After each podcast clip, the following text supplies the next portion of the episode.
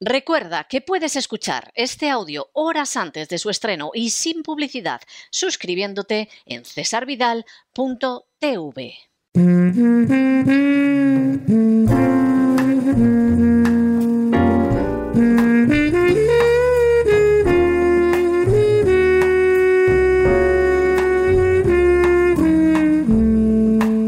La biblioteca con Sagrario Fernández Prieto.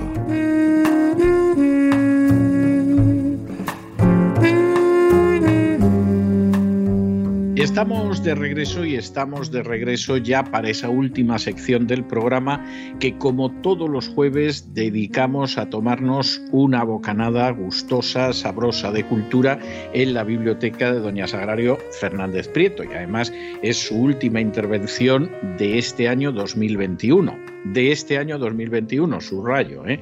Dios mediante nos la volveremos a encontrar el próximo año.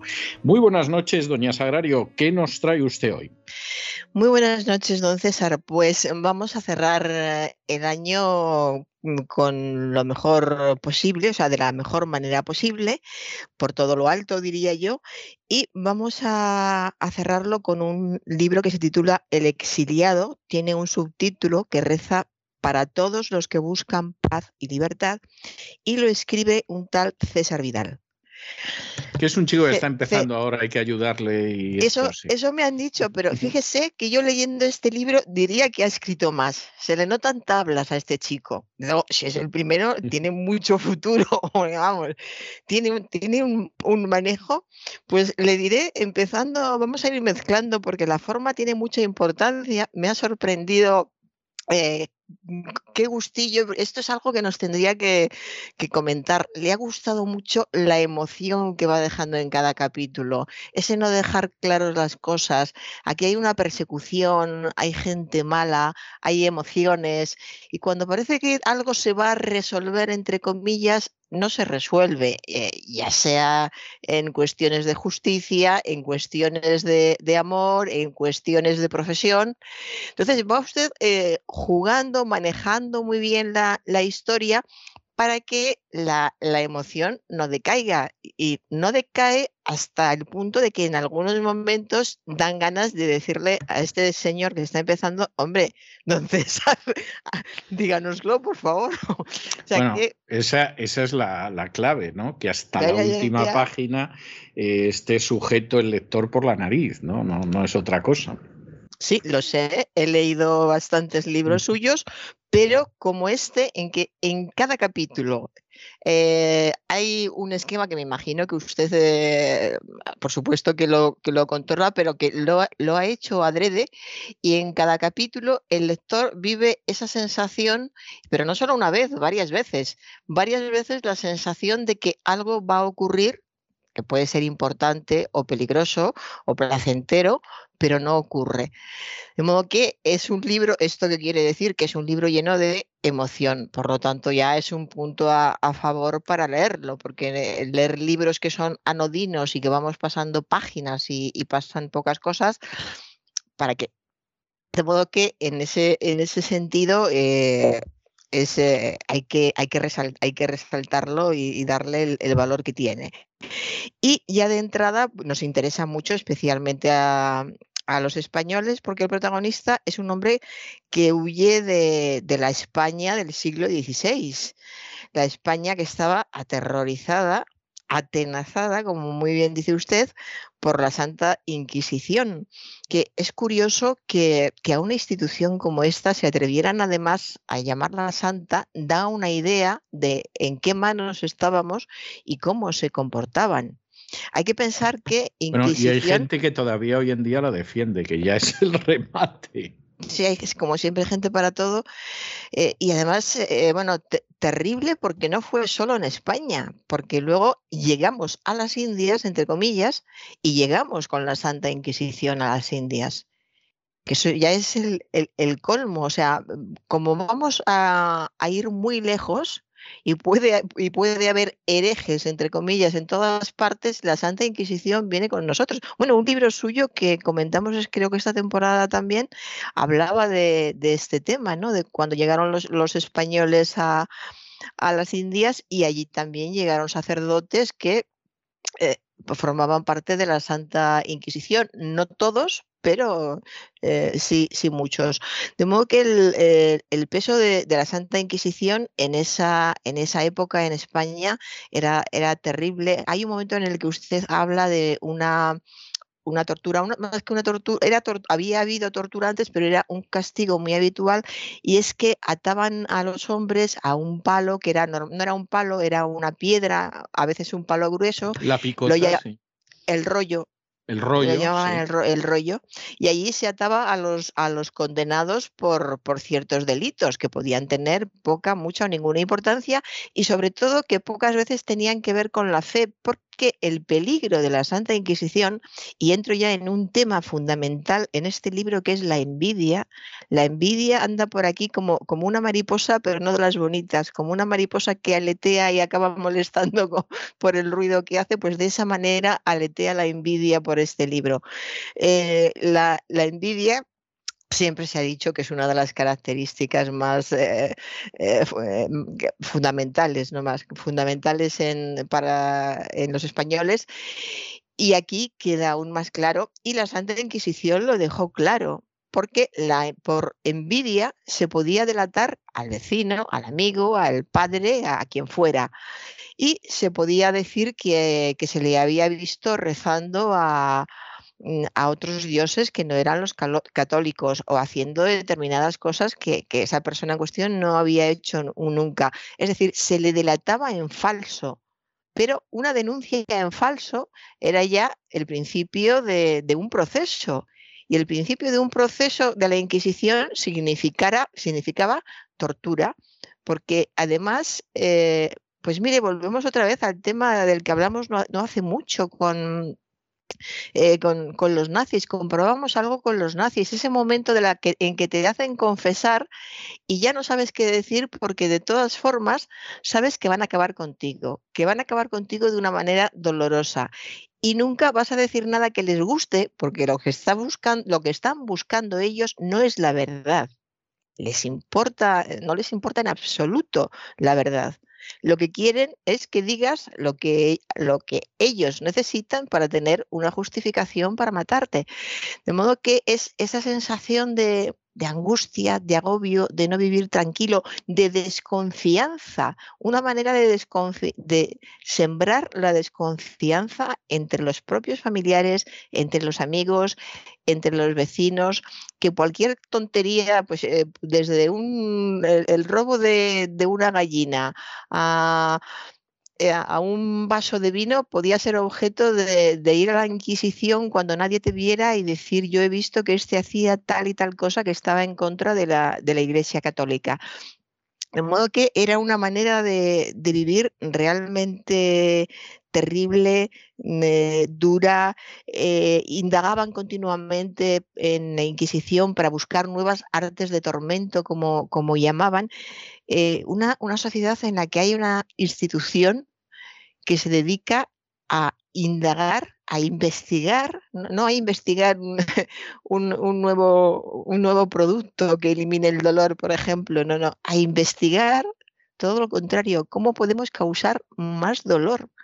Bueno, yo vengo de una ciudad que, como usted sabe, en Toledo, la Santa Inquisición eh, pues bueno, eh, dio mucho que, que hablar y tuvo dio mucho, mucho juego, sí, efectivamente. Sí, dio, mucho juego y lo sigue dando ahora porque ahora pues, se lo enseñan a los turistas. Eh, los turistas se quedan espantados. Yo he oído a veces a algunas personas decir, bueno, pero todo esto es que lo cuentan para los turistas. Efectivamente, para los turistas, pero no exageran porque la verdad es que eh, tampoco lo saben todo, faltan muchas cosas que no dicen y era muchísimo peor de lo que nos podemos imaginar esas, esas torturas. Y yo me he preguntado muchas veces cuando he visto películas de, de Alemania de la Segunda Guerra Mundial, que es un tema que me parece apasionante, cuando he visto cómo se comportaban los nazis cuando querían sacar información, rápidamente, quizá por haber nacido donde he nacido y tener enfrente un, un museo de la Inquisición, Inquisición, eh, he pensado, es que son como la Inquisición, eran como la Inquisición. Y siempre, yo creo que siempre hay una Inquisición en algún país del mundo. Ahora mismo no lo vamos a hacer porque no trata de eso el programa, pero si miráramos un mapa mundi podríamos ir señalando y decir, aquí hay una Inquisición, aquí hay una Inquisición. Es decir, hay eh, gente que por medio del dolor, de la, tortura y de la extorsión hace que la gente sufra para conseguir lo que a ellos les interesa. Es algo realmente eh, terrible. Entonces, de esta España del siglo XVI, donde dominaba la Santa Inquisición, es de donde huye el protagonista de, nuestro libro. Huye porque le, busca la, Santa Inquisición, le busca porque alguien ha hablado de él a, a esta institución y aquí surge el tema de la envidia que se repite tan a menudo en, todas, eh, en todos los, los, capítulos. Están los perseguidores, hay una historia de alguien que huye y le voy, yo tengo una serie de notas según he ido leyendo, no he elaborado nada, pero tengo el, libro muy, muy asimilado, muy dentro, me he metido en él. Entonces, le voy a ir diciendo ya algunas cosas que me han llamado la atención. Ha habido capítulos que tenían tanta acción. Eh, se plasmaba también la idea de, la idea de persecución y, la idea del protagonista de, que no dieran con él, de que no le alcanzaran, de esconderse, que ha habido veces que me ha recordado a los, a los western, a, las películas de hay, Hay, hay, un elemento de western en esta novela. ¿eh? no, no voy a desvelar todos los elementos, pero pero efectivamente es una novela que tiene elementos de western. Hombre, hay hasta caballos y tiros, ¿eh? O sea, si, si a eso vamos, si vamos a sacar paralelos, claro. no quiero contar más, ¿eh? Pero, pero quiero decir, hay hasta caballos y tiros y todo. O sea, que, que, que sí, sí. No quería decir de hay hasta caballos y tiros, pero sí, hay, hay western que me ha llamado mucho la, la atención, pero eh, es muy útil porque da muchísima agilidad, una sensación de peligro inminente, de algo que todos conocemos porque lo hemos visto en, las pantallas y está esa sensación de que vemos a un exiliado que huye a pie, que queda muy claro desde el principio cómo va caminando, pone, altera un poco el, no saber dónde va. A la primera ciudad a la que se dirige, yo esperaba que se dijera el nombre o que diera alguna pauta como para poder identificarla, pero no lo dice. Cruza un puente y entra en una ciudad y no sabemos qué, qué ciudad es.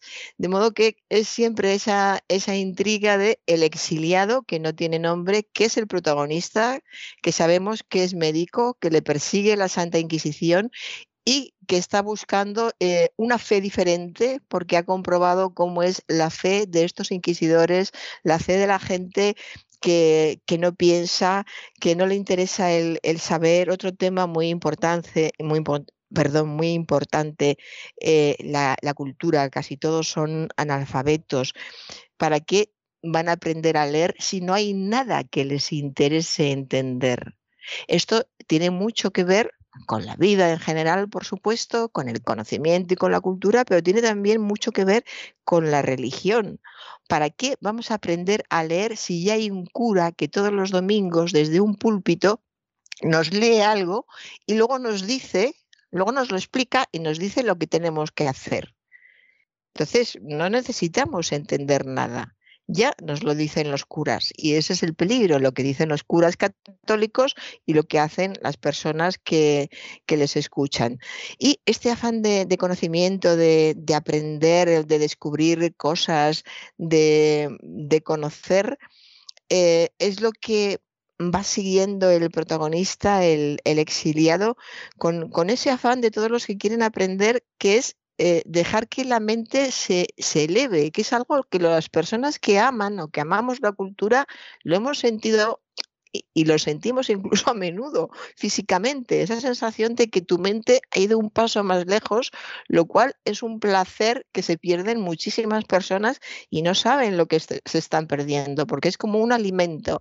La imagen de alimento para la mente parece un tópico, pero es eh, completamente real y, es una gran satisfacción. Bueno, pues esa, esa satisfacción en la España del 16 la tenían poquísimos, poquísimos. Y los que la tenían lo ocultaban porque si te la descubrían acababan con la satisfacción porque acababan directamente con la cabeza, que es donde estaba la mente, y se había acabado la, satisfacción.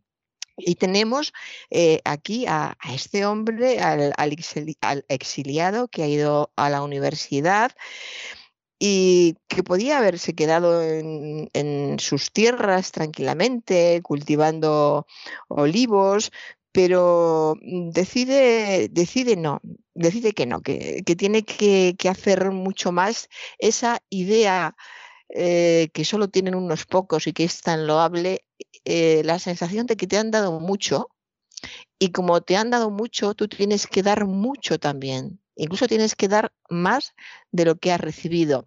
Bueno, yo esto lo he oído de pequeña y trataron de inculcármelo, no sé si lo consiguieron, pero si te han dado muchos, porque tienes que dar mucho también. Es, eh, yo creo que tiene que ver un poco con la parábola de los, de los talentos. Y eso es muy importante y eso es algo que llega solo a, llegaba solo en, esa época a unas pocas personas y sobre todo lo que llegaba era siempre manipulado, manipulado por una iglesia católica que desde el púlpito tenía, mm, quería tener completamente dominados, ah, dominadas a todas esas eh, personas que, que no tuvieran nada que hacer que no hubiera bendecido antes el, cura de, la iglesia, que le pareciera bien al, cura. Y todo, todo esto eh, es, de lo que, es de lo que huye el, exiliado que eh, es alguien que cree en el valor de, de, la bondad, de la amabilidad. Este detalle me ha gustado mucho también, don César. Qué importante en la vida es la amabilidad. En realidad la amabilidad... la amabilidad es, eh, es, una forma de, es una forma de bondad. La amabilidad es, eh, pues, en un momento determinado, no sé si es a un niño o a una niña, le dice, o a una mujer, no lo sé, pero le dice a alguien unas palabras amables en, respuesta a algo que no sé si le ha dado comida, le ha ofrecido agua, eh, cualquiera de las dos cosas puede ser por el cariño del libro, y entonces le dice unas palabras amables, no, muchas gracias, qué rica está el agua, en el sentido, amables en el sentido de eh, muchas gracias, es usted eh, pues, la persona más agradable o más amable que he conocido en mi viaje. Es decir, que el que está dando algo se siente se siente feliz. Recibir palabras amables yo creo que es lo que nos da aliento, el pequeño aliento que necesitamos, no cada día, porque con una palabra amable al día, depende de las palabras, con algunas sí, pero bueno, necesitaríamos todos acostumbrarnos a esto, a recibir, a dar a dar amabilidad, a comportarse eh, amablemente, a, preguntarnos cómo nos encontramos. A veces esa, esa amabilidad que muchas personas dirán, pero eso es mentir. No, no es mentir. Decirle a una vecina que está como todos los días, te encuentro hoy algo especial que te has hecho, eso es amabilidad. Y eso es, eh, es, una amabilidad bondadosa porque provoca una sonrisa en la vecina que te va a decir, si voy como siempre, que seguramente es verdad, pero tiene la impresión de que hay otros que la están viendo mejor. Y ya sale de casa o sigue su rutina por, por donde esté de otra manera. Entonces, eh, se reivindican aquí muchísimas cosas cotidianas. Es, lo que más me ha gustado del libro, porque ¿qué, es la vida sin un día detrás de otro lleno de, hechos cotidianos? Entonces, todos esos hechos cotidianos tienen que estar cargados de otras cosas para que tengan sentido y den valor a, a una vida. Está la amabilidad, como hemos dicho, está la bondad, está el, el agradecer el eh, la comida, el agradecer el, agua, el sonreír, el jugar con los niños, el, el acariciar, todo eso es algo que, que ayuda a vivir mejor eh, ahora diríamos calidad de vida, por supuesto no en esta época, no en el, no en el siglo XVI, me parece una frivolidad hablar de calidad de vida, pero sí en, sí en esta época y, en cualquier, y en cualquier momento. Y frente a esta actitud que tiene el protagonista y que va, va salpicando todo, todo el libro, pues tenemos las procesiones que hacía la, la, Iglesia Católica, porque aquí también hay una plaga, coincide el libro con una plaga, igual que ha coincidido con una pandemia su escritura, por lo que he visto al final. Sí, pero, pero es curioso porque, o sea, no es que el libro incluya una plaga porque estaba el coronavirus por ahí pululando. el libro estaba concebido, estaba escrito y se ha dado la circunstancia de, esa coincidencia, pero, pero nada más, ¿no? Ah, yo pensaba que lo había escrito ahora durante el coronavirus. No, no, el libro, el libro lo concluí ya, ya antes de que llegáramos a la historia del coronavirus.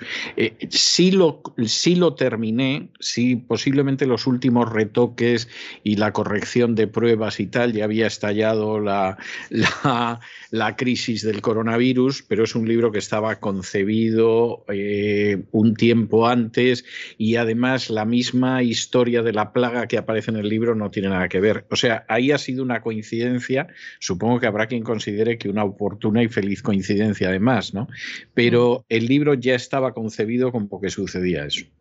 Sí, pues sí, yo, yo también lo he pensado que, que igual es que lo, lo había escrito ahora.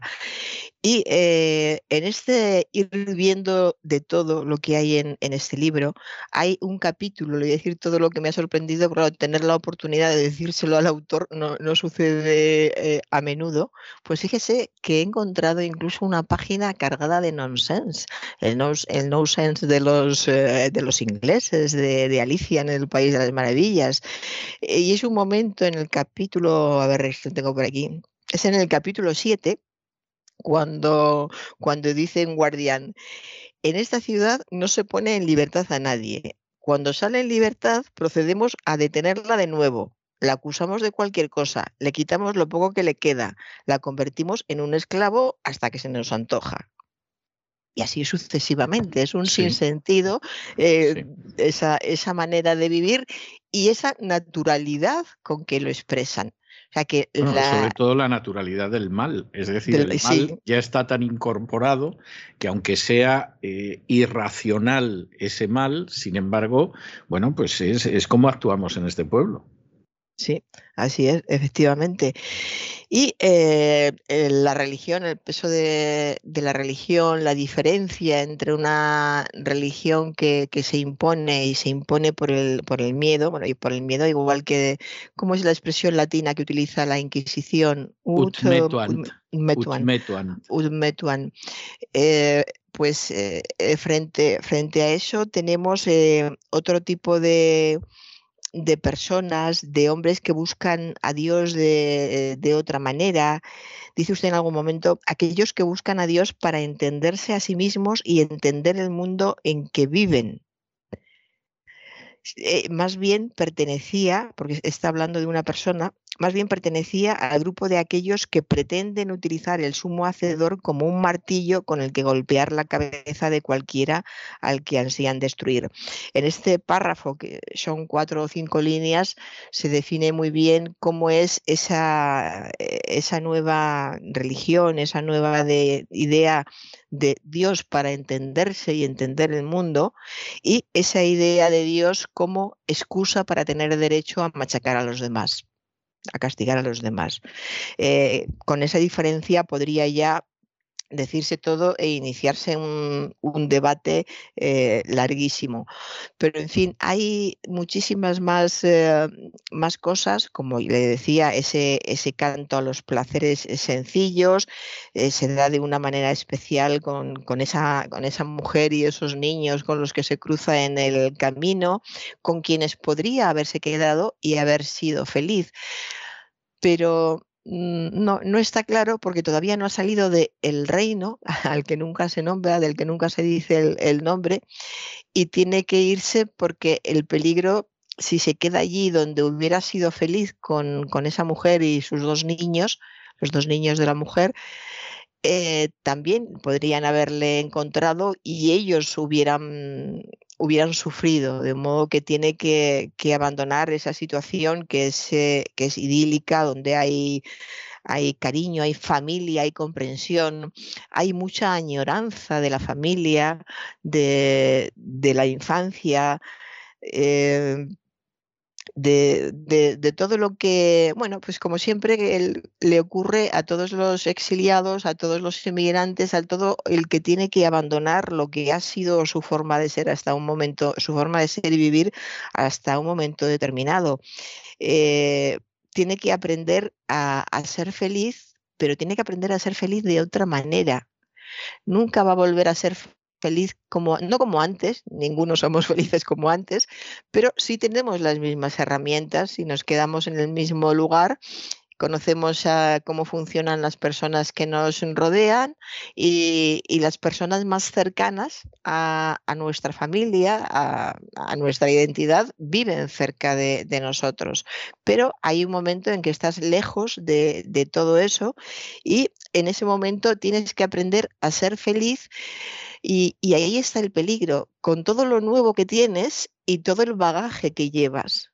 Porque si hubiera un borrado total, si se pudiera llegar a un nuevo país, a una nueva vida y llegar en blanco y empezar a escribir en ese blanco que somos a partir de ese momento, se podría, realmente eso sería empezar una nueva vida. Pero es otra reflexión a la que lleva su libro. Se puede empezar una nueva vida cuando se lleva detrás tanta historia, tanto bagaje, cuando se ha dejado atrás eh, una familia, amigos, una forma de pensar, ¿cómo se compensa esto? Compensa entre comillas, cuando lo que hemos dejado atrás, además de tener estas características de la familia, los amigos y una forma determinada de, estar en la vida, también es el lugar donde te persiguen, donde te extorsionan, donde no te entienden, donde te traicionan.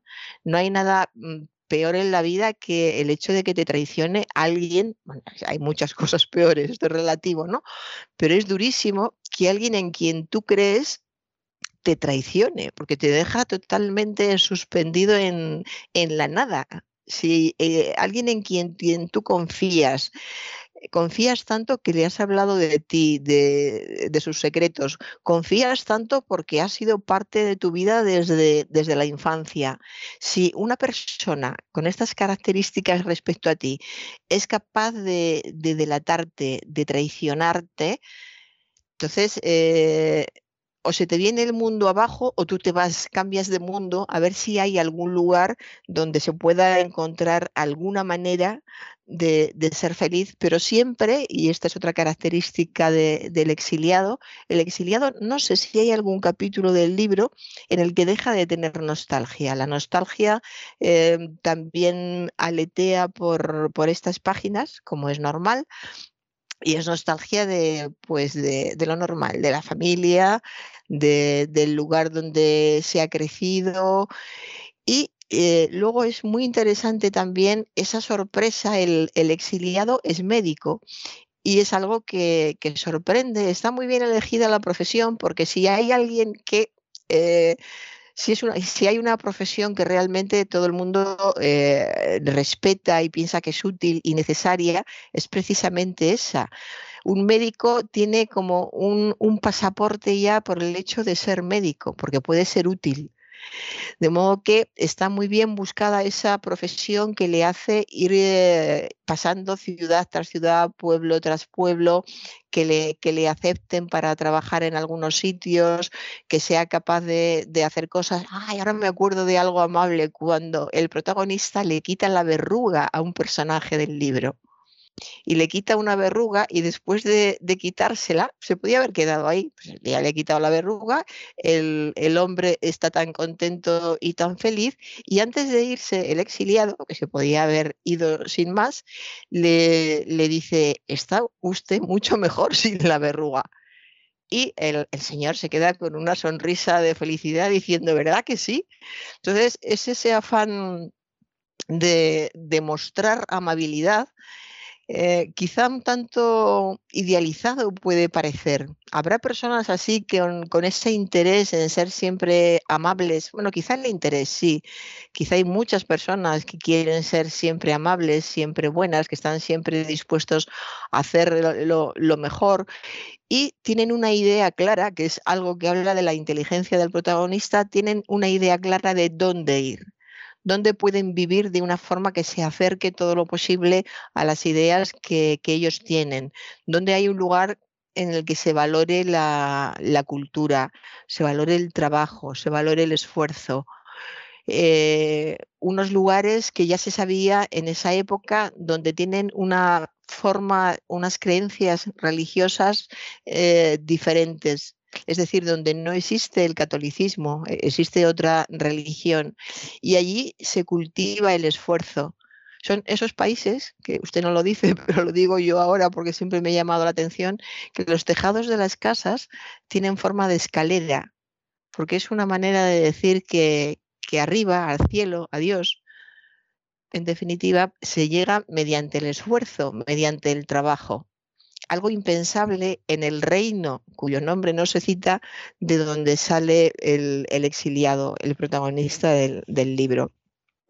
Es un libro lleno de, referencias, de notas interesantes que se podrían ir explicando y al mismo, al mismo tiempo que, se explica el hecho, se habla de otros lugares, de otras costumbres. Es que se puede eh, tratar el libro desde muy diferentes aspectos, incluso desde la comida, o sea, cómo se alimentaban eh, en el siglo XVI en, España y, en otros lugares, o fundamentalmente en España, cómo se castigaba, cómo se curaba, cómo eran las relaciones, cómo se comportaban los hijos, y luego está lo que permanece siempre, la la atracción entre un hombre y una mujer, la necesidad de, proteger a los más pequeños, a, los niños, la ayuda a los ancianos, todo eso es lo que se mantiene a, a, lo largo del tiempo con escenarios diferentes y diferentes formas de hacerlo, pero sí ese mismo instinto, esa misma necesidad de, distinguir a los débiles, porque a veces ni ellos mismos se distinguen, y ayudarlos. Ni ellos mismos se distinguen porque están acostumbrados a que nadie les haga caso. A veces el, panorama social de la España de la época, bueno, yo lo primero que pienso siempre es que olería fatal, pues, la época en que, bueno, eso, pasaba en toda Europa. Eso lo cuentan hasta, hasta los propios clásicos españoles. Sí, sí, se tiraban los orines a la calle, pero no, aquí en Flandes, en Alemania, en todas partes, se tiraban los, los orines a, la calle, la gente olía mal, encima, los que podían, eh, encima de, la mugre, pues, se daban afeites las señoras, polvos, en fin, que era, era un lugar donde desde nuestra mentalidad no era muy fácil vivir y vivían relativamente bien por los que tenían mucho dinero, todo el dinero que iban quitando a la gente que literalmente eh, se moría de, hambre porque lo pasaban eh, francamente mal, mal. Pues eh, quedarse con, cosechas enteras, llevarse, tener que elegir entre dejar un saco de algo o llevarte a alguien de la familia.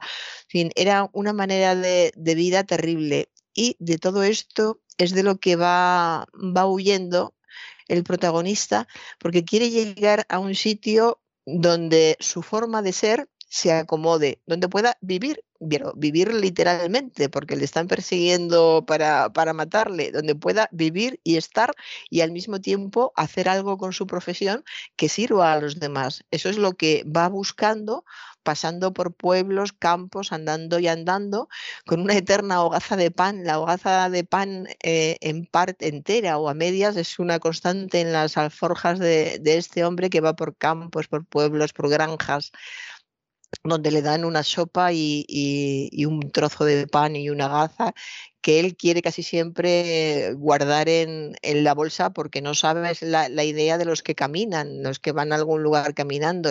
Siempre hay que tener de reserva algo de, de alimento, algo de pan en la bolsa por si llega un momento en que se necesita y cuando le instan a que se coma ya el pan delante de la persona que se lo ha dado, él insiste en que no, que no, que, que lo guarda en la alforja para comérselo en el momento en que lo necesite.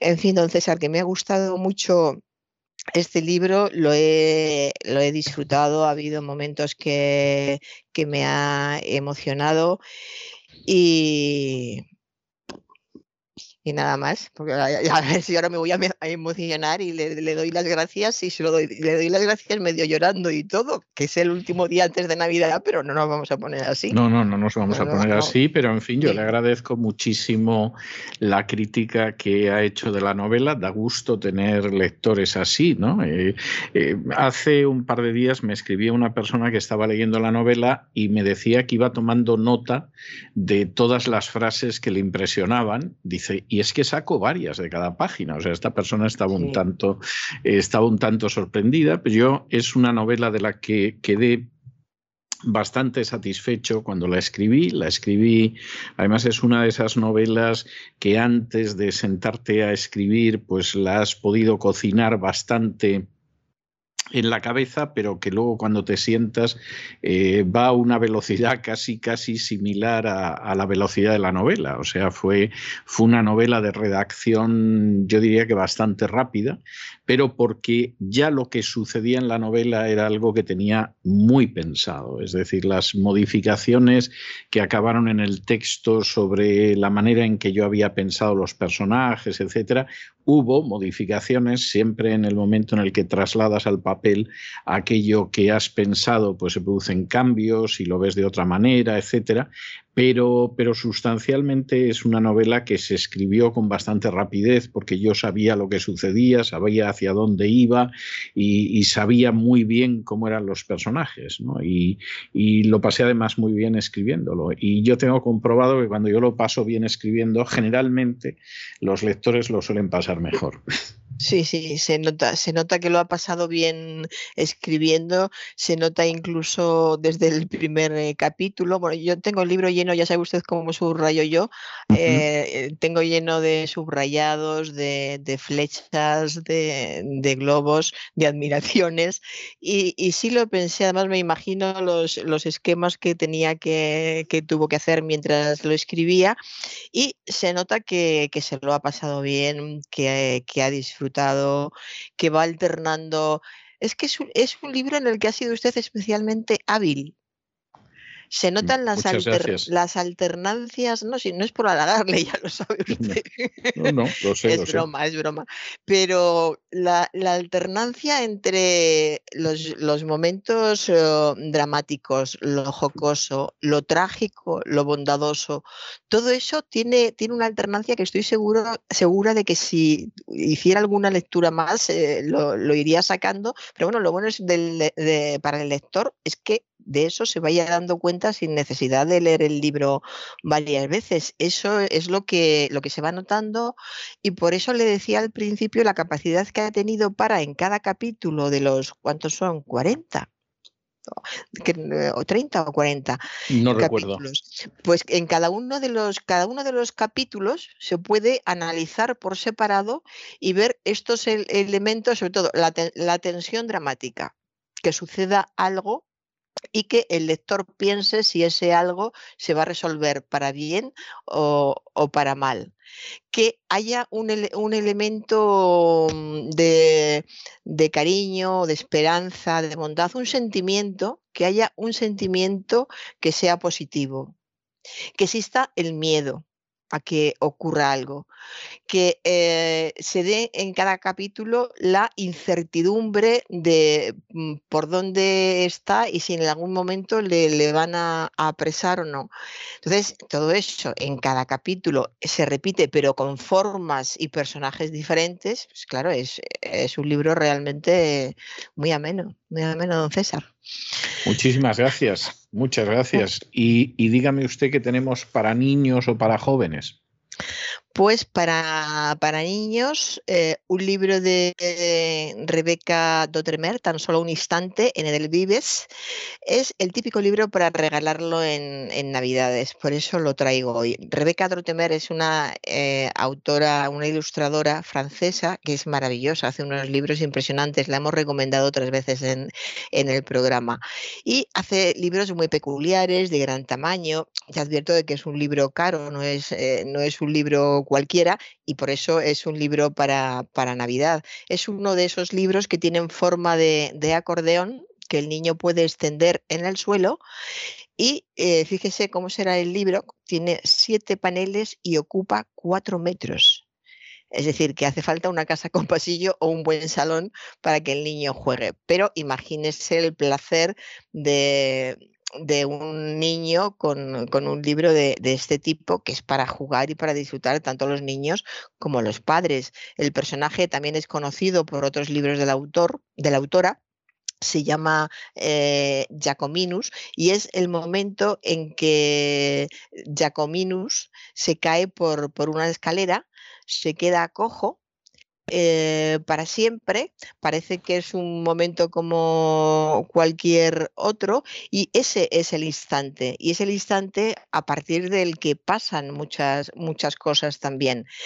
Es una manera de que los niños vean eh, pues que quedarse cojo realmente, pues sí, eh, es, es, duro, pero se siguen haciendo muchas escaleras. Se cae por la escalera y se queda cojo, pero ese instante, lo que le enseñan al niño es que hay instantes que pueden convertirse en un instante más según se viva y según lo que hagas después si te caes por la escalera, te duele, pero empiezas a andar, eh, te cojeas, pero te va doliendo menos y sigues haciendo cosas, acabas sintiéndote como los demás, como le pasa a este Jacominus que acaba sintiéndose como el, resto de los personajes del, del libro.